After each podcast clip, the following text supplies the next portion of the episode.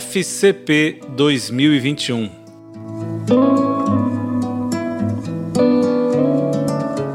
Boa notícia!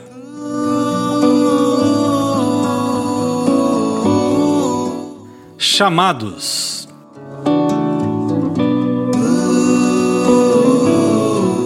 A ação transformadora do Evangelho em nossas vidas começa com um chamado. Um chamado para seguir a Jesus. Foi assim, por exemplo, com Levi, conforme relatado no Evangelho de Marcos. Nós não somos chamados para sermos salvos, mas para sermos discípulos. Não somos chamados apenas para sermos discípulos, mas discípulos obedientes. Não somos chamados apenas para sermos discípulos obedientes, mas discípulos obedientes arrependidos.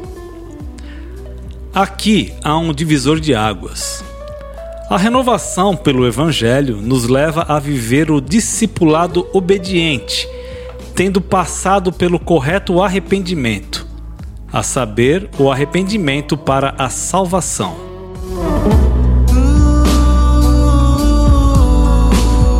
Pergunta para meditar: Você tem buscado ser discípulo obediente por meio do arrependimento ou vive ainda uma vida cristã rasa, barata?